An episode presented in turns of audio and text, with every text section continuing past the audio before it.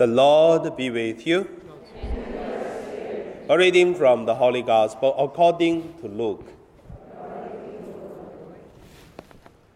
Jesus said to his disciples, Thus is, is written that the Christ would suffer and rise from the dead on the third day, and that repentance for the forgiveness of sins would be preached in his name to all the nations, beginning from Jerusalem. You are witnesses to these things, and behold, I am sending the promise of my Father upon you. But stay in the city until you are clothed with power from on high. Then he led them out as far as Bethany, raised his hands raised his hands and blessed them. As he blessed them, he parted from them and was taken up to heaven. Then did him homage and then returned to Jerusalem.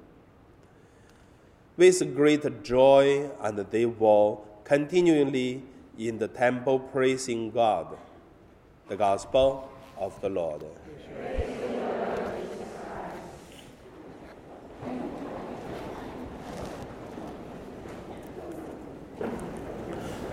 So today, as uh, the Ascension of our Lord, I name the meditation is uh, the spirituality of uh, raise up our eye. Why say raise up our eyes?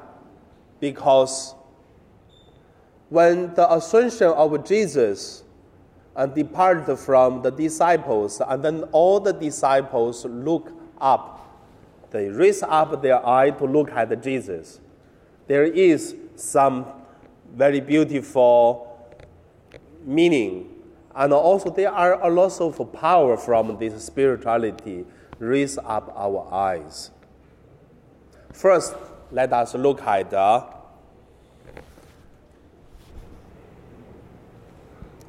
put down our head. So when we say raise up our eyes, first we look at is put down our head. Nowadays, there are a lot of people walking on the street, not to look front, but put down the head, look at the mobile. Isn't it? So that's the new spirituality, put down your head and walk on the street. And then do you know, if you're going to check Google, you will find how many people, because of look down the head and then got the injury from the hit up the electronic stick, or there is a hole on the ground didn't see, oh, or there's a car come and crushed, or oh, there many things. If you look at the Google, then you will find many, many people nowadays have the accident. But I would say that accident not a big problem because not everyone hit by car or your head will hit the electronic stick. But the more dangerous it is, uh, the people look down to look at the things happened. For example, whatever the things happened, there is always a good part and a bad part, isn't it? Have you ever experienced? For example, I tell you, in our parish, we have a group of uh, uh, how many? Five. We have five groups: the servers, the Filipino prayer group, Catholic prayer group, and then the AP, Apostle prayer group. The, the last one is Legion Mary. Of course, Legion Mary, we have nine procedures on Sunday. Then, totally, we have, uh, plus Saturday, we have St. Joseph workers, we have Divine Mercy, and also we have one Legion Mary. So, how many totally? So, your mathematics very good. so we have many groups. There are some groups, they found from the beginning. But some groups, it is uh, split from the middle. For example, Little Mary. When Little Mary, they grow up with a bigger group, and then they will split, and then to make two groups. And the one group too strong, make two groups, they become weak. That's the bad thing. But at the same time, once they become small, and then they go into invite the newcomers to join, and then they will become strong again. So that is uh, the bad thing and become a good thing. If you only look at, oh, how could a group um, divided to another two groups, then better look at is uh, a seed which is uh, will grow and will become bigger. And also, many times in many parishes, especially in our Filipino groups. You know, there's one thing very interesting. I always look at Filipino groups in different parishes, there always a problem of signatures.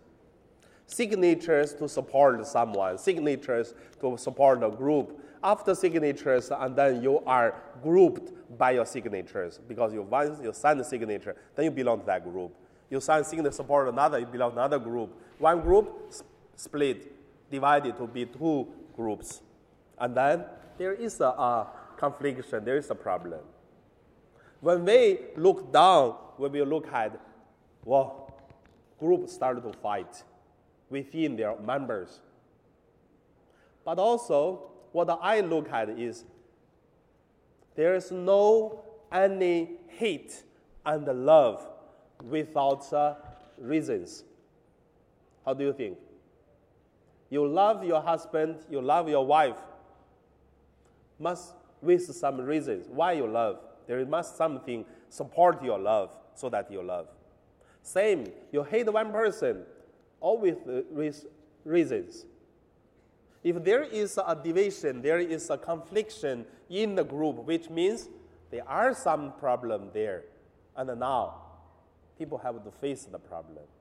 But once started to fight within the group, and the group members, they not only talk about the issues of uh, the reason, but plus a lot of uh, private things, emotion things, the history things, even something doesn't matter from Philippines, and then also involved with uh, the meetings and divisions and the conflicts. Then, some group member will leave, and some group members will stay. Some group member will leave the community. Some even leave the parish. So, that is my headache. But what I see is, I don't see that's a problem. So I have been fixing things like this in our parish.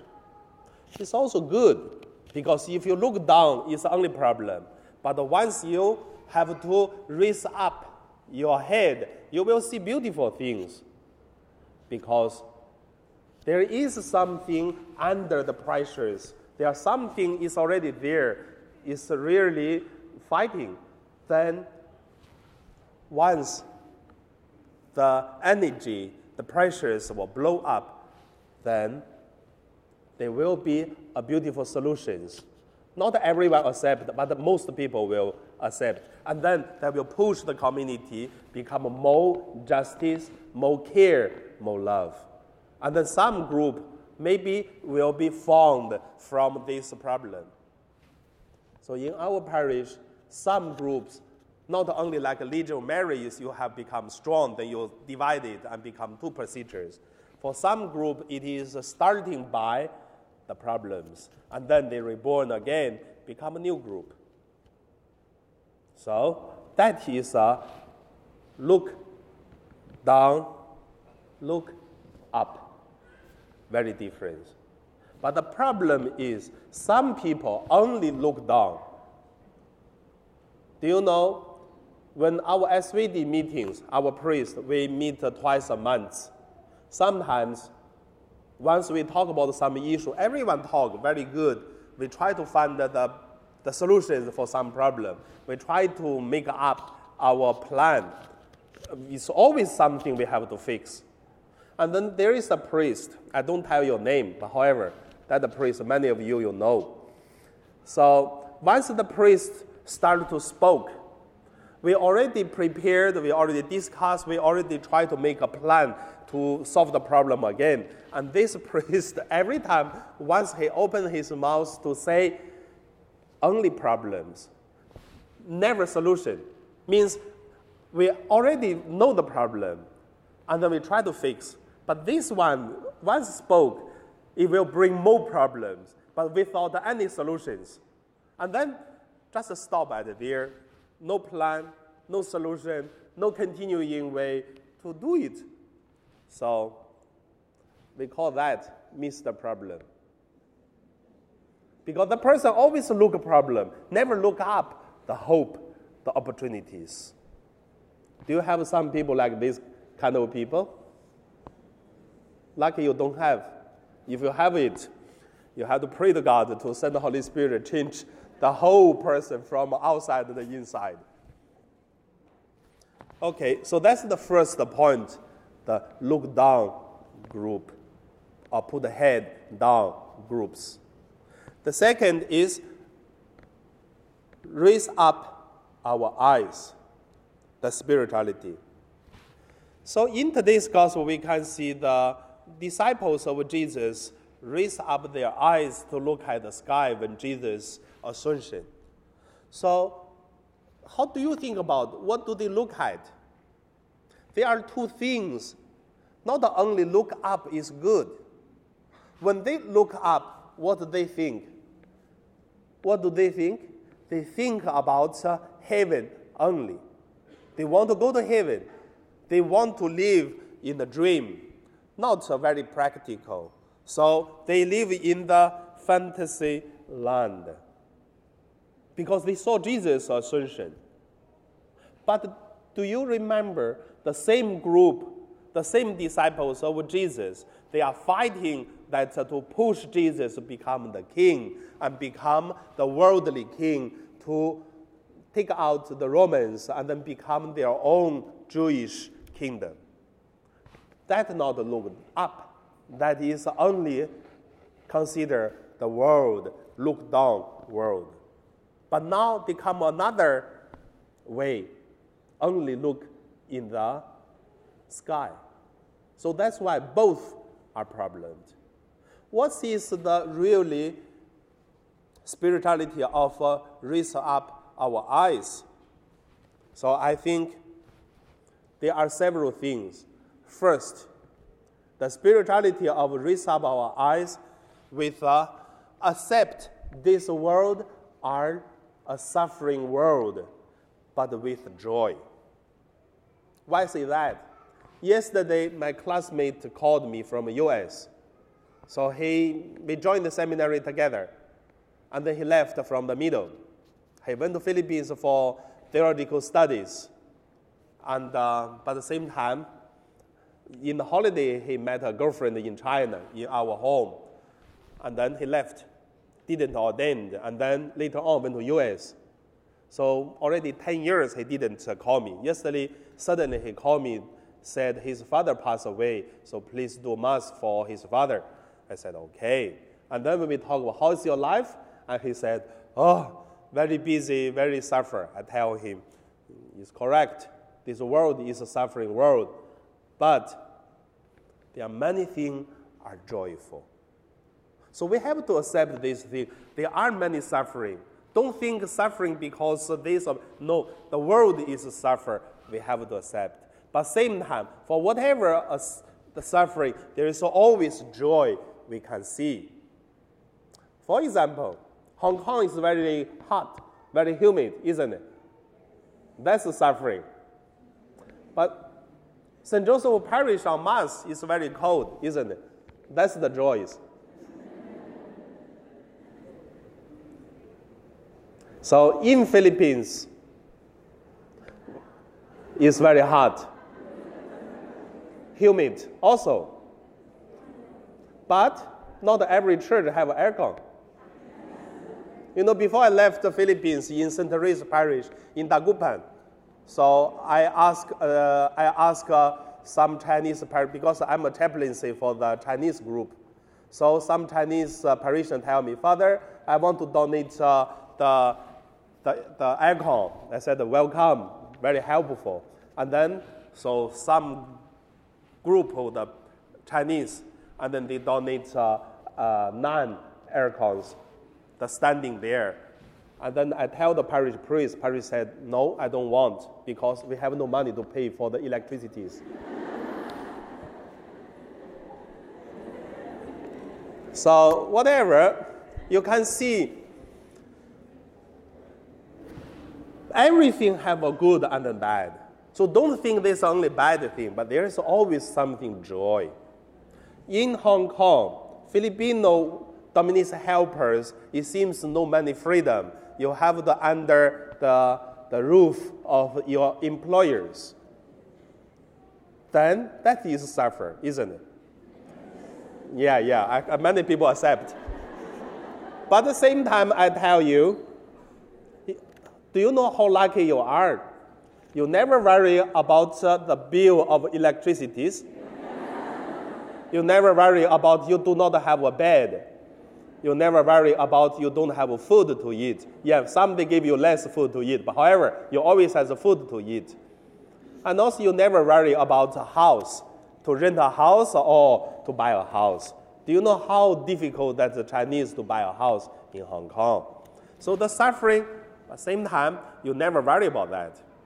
That's what I tell my mother. I said, look, my mother always want to have a grandson, but I'm the only, I'm the only son. So I tell my mother, I said, look, you look at um, your brother and sisters, because my mother have uh, five brothers two sisters, totally nine, uh, seven of them.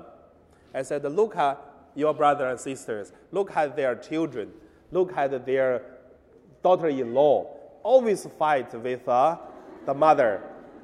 Look, you never fight with your daughter-in-law. How about that? So there is always a bad thing, but look something good at the same time. So that is raise up our eyes. So, same for our parish, I would say our parish is the oldest parish in Hong Kong. And also, our parish have a lot of lots of broken parts in the building. But also, I would say, our parish, it is very good of accommodate many people. So there's no many parish have two levels. And also, our parish have a lot of big ground. Which parish can give you big ground to dance in the car park? And also, many things in our parish, they are a lot of problem. But at the same time, I always can see that uh, our parish have uh, a lot of beautiful things which is uh, combined with the problems. So when we look at the both, you will see the hope. You will see that, uh, like Jesus died at that moment, it is when the suddens. The resurrection, the ascension, it is uh, the guarantee of uh, the suffering.